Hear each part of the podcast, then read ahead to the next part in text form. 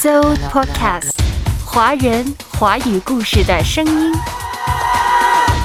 你是落在我世界里的一束光，向我伴来，万物都生长。如果你看到了自己的光，你就认识了你自己。做自己的光，悄悄的发亮。前美国第一夫人米歇尔·奥巴马激励人心的作品《我们携带的光》，二零二三年三月由中信出版集团出版，胡小凯、刘一翻译。阅读开阔视野，豁达心胸。阅读寻到来处，明白归途。在阅读中看见不一样的世界，遇到更美好的自己。林可辉，阅读世界。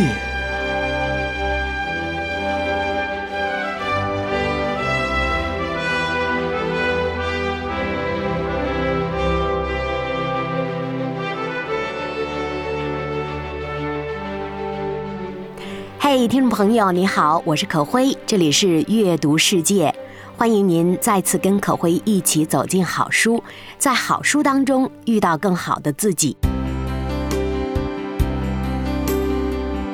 不知道你最喜欢什么样的人？若说到我自己呢，我喜欢温暖的、有光的人，至少他的心里有光。我记得北大教授钱理群先生曾经说过。人生道路是坎坷的，会遇到很多黑暗。要战胜黑暗，就必须唤醒内心的光明，照亮自己的本心，方能化解内心的烦扰。心中有光的人是有温度的人，心中有光的人也是真正的智者。那种光是柔和的，那种光也在告诉自己是有方向的，是有希望的。也懂得面对困难的事情或者不可控制的事情的时候，不过度生气埋怨，懂得一笑而过；也懂得用内心的光去控制不可能控制住的情绪。心中有光的人能够奋力前行，能够明白结果不在自己手上，于是活出了那种弹性。所以我喜欢心中有光的人。你呢？或者听节目的你本身就是一个有光的人。当我们点燃了自身的光源，照亮了自己，也可以照亮别人，人生远行的路便有了清楚的方向。所以今天我想跟大家分享一本有光的书，一个有光的人。前美国第一夫人米歇尔·奥巴马激励人心的续作《我们携带的光》。当我们携带的光这本书一出版，豆瓣儿就给予了九点四分的高分。翻开这本书，我觉得米歇尔·奥巴马确实是一个很有智慧的女性。书中分享了实用的智慧和切实可行的策略，可以帮助我们在当下这个不确定的世界里保持安定，心怀希望。思维力、成长力、学习力、情感力，多维度的提升人生的格局。至少读完这本书，我们会思想刚才的这各种力应该如何提升起来。我们携带的光这本书是可以帮助我们面对困难、面对不确定的世界、面对我们周遭的。我想，米歇尔·奥巴马经历了很多的困难，成长为第一夫人，他心中对自我的价值、友谊、对爱都有他自己的定义。在书当中，他也比较坦诚地分享了他怎样成为更好的自己。欢迎收听《阅读世界》。我们携带的光，作者米歇尔·奥巴马。生活当中的巨大挑战，没有十全十美的解法，或者是恰如其分的答案。但是米歇尔·奥巴马相信，我们总是可以寻找或者是依赖一些方法的。这些方法可以帮助我们更好地看清前面的方向，在激流当中保持沉稳。翻开这本书，我觉得他找到的方向就是顺着光的方向去寻找他的航向。不管是作为母亲、女儿、伴侣、朋友和美国的前第一夫人，种种经历都是困难多过顺利。他分享了自己在成功的适应变化、跨越诸多障碍时形成的习惯和原则，那些帮助他不断成为的智慧。是的，人生是一个不断成为的过程。这本书中叙述了一系列鲜活动人的故事，还有独具慧眼的感悟。作者谈到了变化，谈到挑战，谈到权力，谈到这一系列背后，他仍然能够点燃内心的光，用这束光去照亮自己，并感染周围。你如果光明，这个世界就不会黑暗。你如果温暖，这个世界也不能够无度的凉薄。生活是一个缓慢受锤的过程。作家王小波早就说过：“没有什么比活着更艰辛，但是同时也没有什么比活着更快乐，不是吗？”如果心中有光，我们便有了希望；心中有光的人，也便是有了方向的人。提到光，可会自然会想到基督，想到在约翰福音当中，耶稣基督向世人笃定地宣告：“我是世界的光。”是的，圣经告诉我们，普天之下除了他，没有其他的拯救。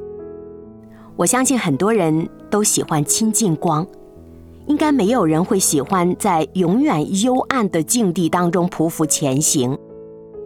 所以。我喜欢读那些带着光的文字，也喜欢亲近那些带着光的人，因而今天翻开了米歇尔·奥巴马《我们携带的光》这本书。做自己的光，悄悄地发亮。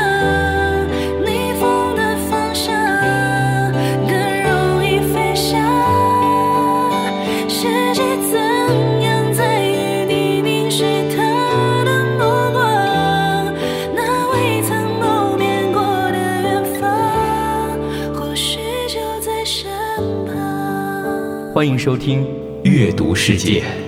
我们携带的光，作者米歇尔·奥巴马。米歇尔出生于一九六四年，那一年美国颁布了民权法，从法律上正式废除了种族隔离制。虽然在法律意义上种族歧视被禁止了，但是社会中残存的无形歧视仍然压制着黑人群体。米歇尔的家庭构成可以说是那个年代的一种典型黑人家庭结构。他的父亲是一名锅炉工人，母亲则是全职家庭主妇，家里还有一个大他两岁的哥哥。一家四口人的生活靠父亲的薪水维持着，他们没有自己的房子，寄居在亲戚家的小楼上。这也使得米歇尔自小便比同龄人更要强、更敏感。在米歇尔刚上幼儿园的时候，他们要学习一组颜色单词。他们的老师举起卡片，让他们读出印在上面的黑色字母组成的单词。轮到米歇尔读的时候，红、绿、蓝，他都不假思索地读了出来。但是到了白色这个单词时，他便愣住了。结果，老师把小星星送给了另外两个能够准确无误念出所有颜色单词的小朋友。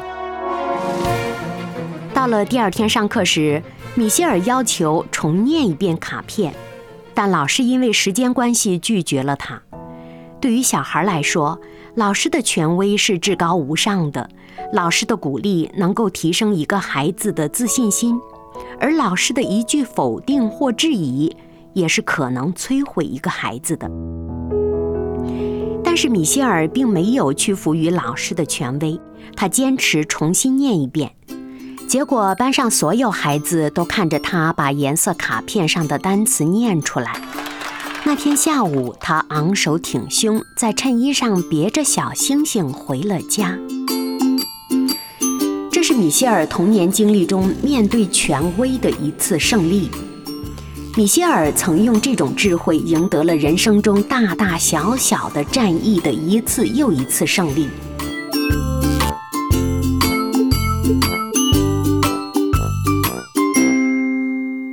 读完高中之后，米歇尔以全高中前百分之十的成绩决定申请普林斯顿大学，而当时的申请顾问却在和他见面仅十分钟后就轻率否定了他的志愿。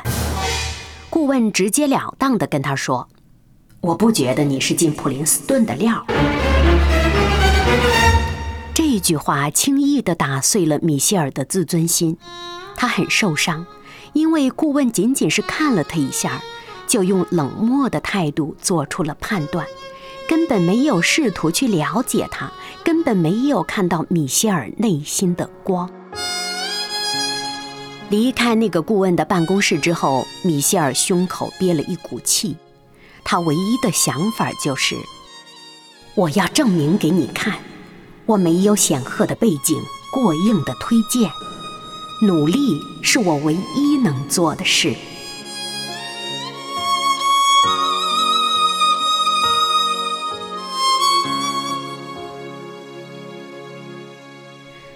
六个月后，普林斯顿大学的录取通知书寄到了。就算后来通过努力进入到普林斯顿，这种肤色带来的影响依旧没有弱化。在这个白人居多的学校中，米歇尔形容自己好像是掺到了白米饭里的罂粟种子。对于一些人而言，上普林斯顿大学是他们与生俱来的权利。后来，米歇尔发现自己的同班同学中有八分之一是走校友子女特殊录取通道进来的，他们的父亲、祖父或外祖父都从同一个拱门下走过，所以理所当然地认为自己的孩子有一天也会这样做。米歇尔并没有意识到这些同学表现出的笃定和安适，后面有着几代人积累的财富和深厚的特权人脉的支撑。当时他只感觉到自己是个另类，偶尔会觉得受人轻视。心里他想：我确实被这所学校录取，但这并不保证我一定能找到归宿感。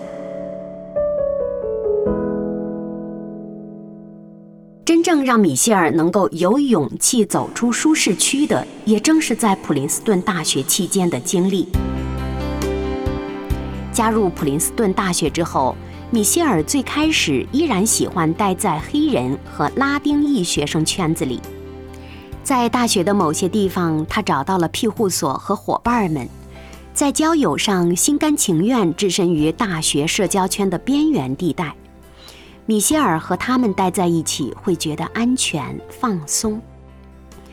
虽然同类型人群的朋友圈子可以减轻米歇尔的孤独感，但是为了完成学业，为了脱颖而出，他不得不走出自己的舒适圈，进入更广阔的角力场。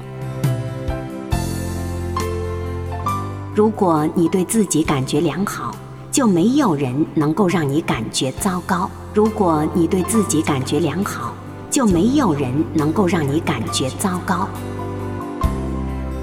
米歇尔一直用来自父亲的话语激励和安慰自己不安的内心，让自己知道，不管那些空间里发出了怎样的信号，即便这些信号只是无意和无心发出的，你都不需要，也没有必要把它们放在心上。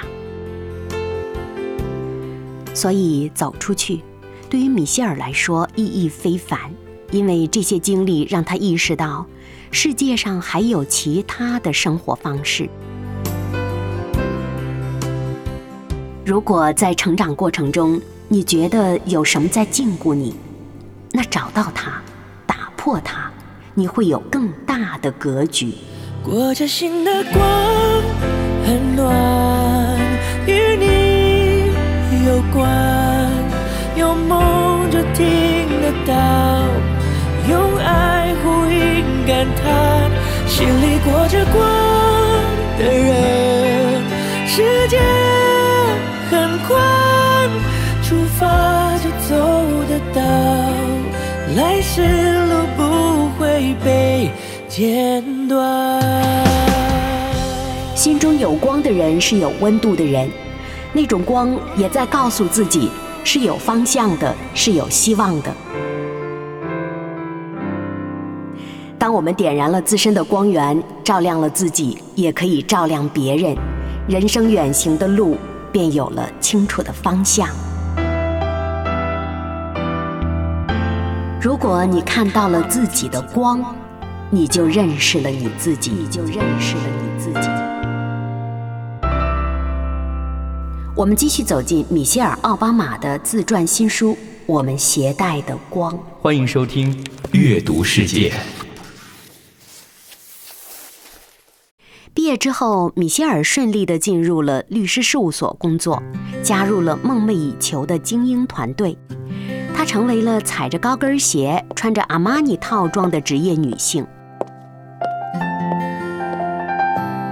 就在他以为自己的生活就会这样一路发展下去，每天光鲜亮丽的律师工作结束后，再去健身房有氧健身，过着所有白领丽人都向往的生活时，有一天，公司的高级合伙人问他：“你能不能给一个马上要来报道的暑期实习生做督导呢？”在这个节点上，米歇尔的生命轨迹从此发生了翻天覆地的变化。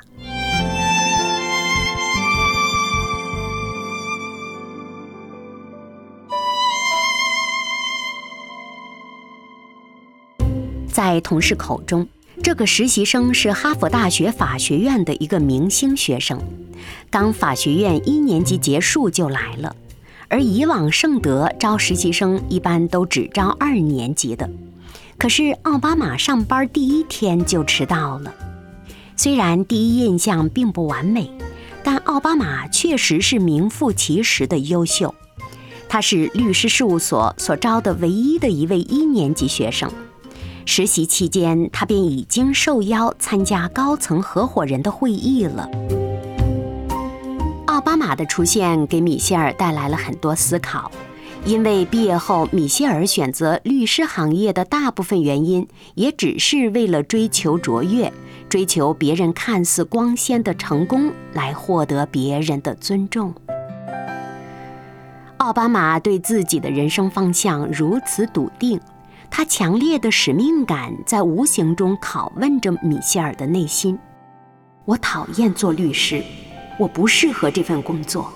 虽然我能把它做好，虽然所有人都认可我，但是它让我觉得空虚。我的热情在哪？我怎么能把热情和有意义的工作结合起来呢？这时候，奥巴马一直在鼓励米歇尔做各种尝试。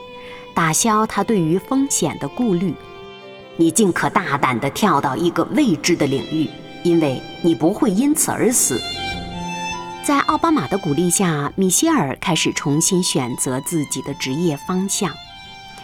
一九九一年，米歇尔开始在芝加哥市政府的公共部门就职，担任市长助理，同时担任规划发展的助理专员。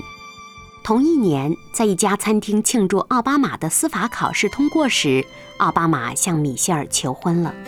那时候，他们并不知道会成为美国白宫历史上第一对非洲裔夫妇。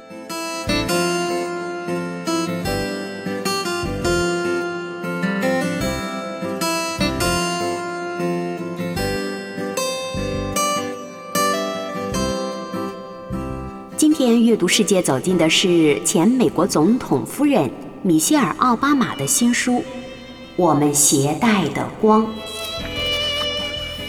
书中坦言，他一直试图劝说人们，要透过他和奥巴马看似婚姻光鲜亮丽的表面，更清楚地看到表面之下的两个真实的人，并且他也相当努力地尝试破除自己婚姻的神话。比如，奥巴马是个十全十美的人，他们的婚姻完美无瑕，相爱是一件水到渠成、不费吹灰之力的事。米歇尔和奥巴马的矛盾集中爆发在奥巴马决定开始从政之后。当时他们一直求子未果，在医生建议下决定尝试试管婴儿。此时，奥巴马已经被选入了伊利诺伊州的参议院，事务繁忙，米歇尔只能独自面对这一切。她为了成为一位母亲，曾独自在家里的洗手间往自己的大腿扎排卵针。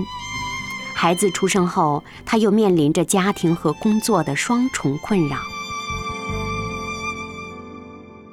后来，米歇尔和奥巴马的婚姻出现了问题，他拉着奥巴马去进行了婚姻咨询。事实证明，这个办法是卓有成效的。那位婚姻顾问让米歇尔意识到。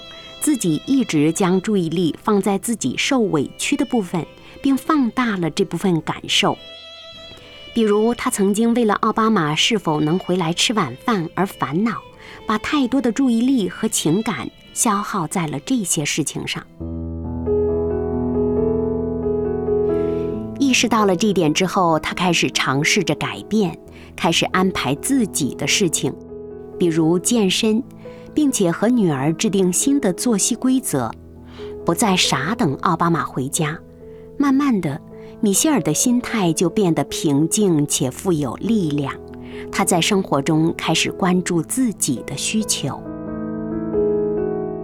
作为女性，有过这样一段经历，米歇尔就寄望于两个女儿说：“我希望她们长大后内心强大，关注自己的需求。”不容忍任何形式的老派的男权政治，我不想让他们认为生活是要等男人回家才开始的。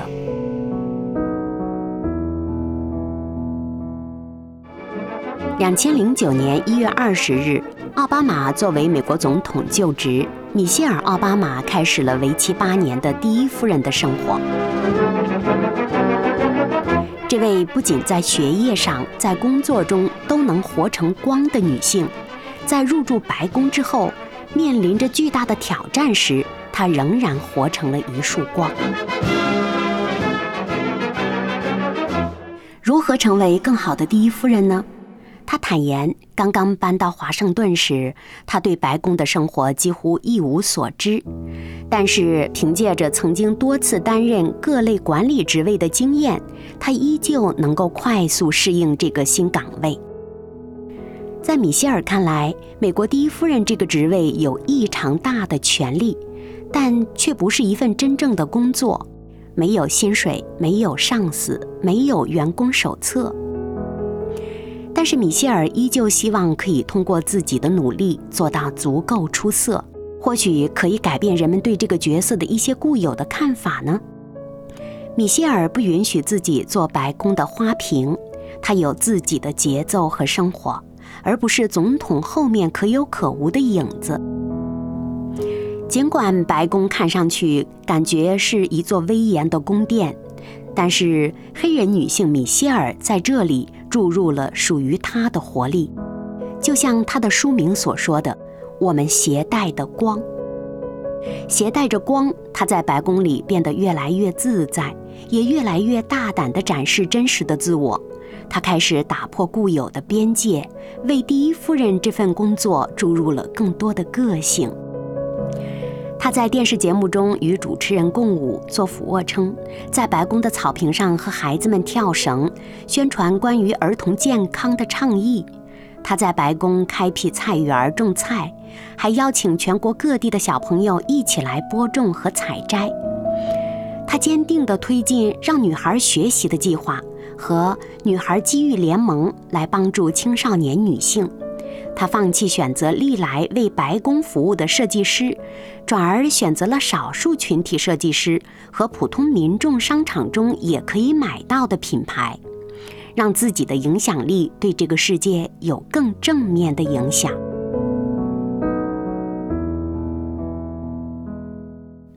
作为美国第一位非洲裔第一夫人，米歇尔帮助创建了历史上包容度最高的美国政府。同时，也确立了自己在世界范围内倡导女权的崇高地位。米歇尔·奥巴马成为当代最具标志性和吸引力的女性之一。在白宫中，她的生活丰富多彩；走出白宫之后，生活依然精彩无限。他曾经开创的工作和计划都仍然在继续推进，为这个世界带来力量和改变。就像书中所说的，一个人有自己的光，一个带着光行走的人，无论他在哪里，都会熠熠生辉。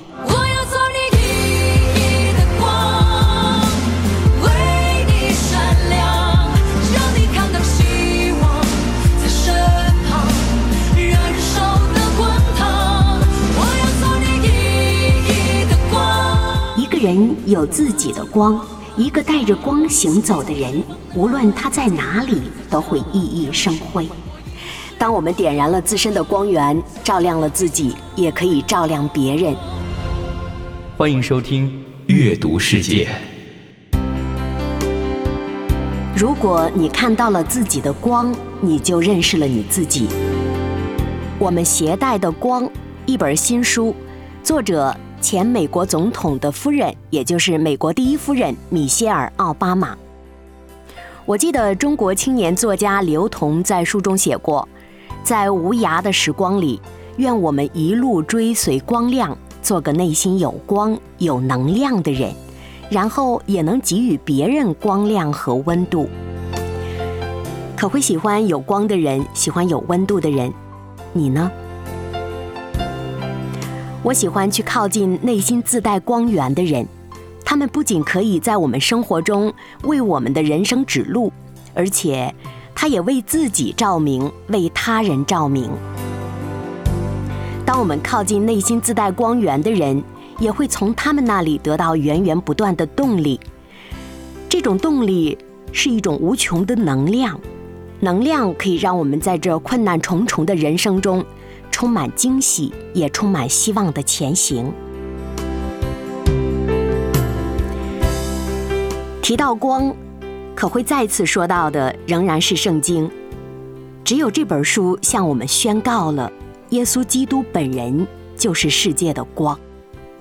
跟随他的人就永远不在黑暗里行走了，并且会得着生命的光。你是落在我世界里的一束光，向我搬来，万物都生长。耶稣基督这世界的光，它象征着光明、圣洁、盼望、欢喜、方向、平安、喜乐、爱等等。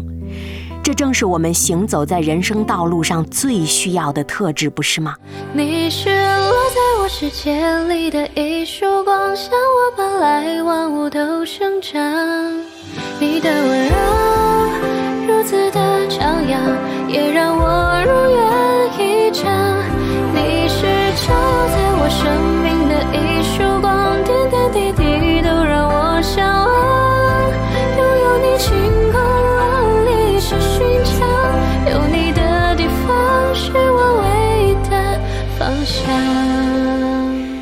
说米歇尔·奥巴马活成了一束光，不如说她是一个懂得追逐光的有智慧的女性。若我们知道这世界上真的有真光，并且也拥有了追逐真光的勇气，那么我们也能成为一个有光的人，也能够携带我们的光行走世界。这世界上是真有一束真光的，耶稣早已经宣告。我真愿我们所有的听众朋友们都能够穿越无数的经典之后，找到那束真正的光。我是你的好朋友可辉，下期再会。你是落在我世界里的一束光，向我搬来，万物都生长。拥有你晴空万里是寻常，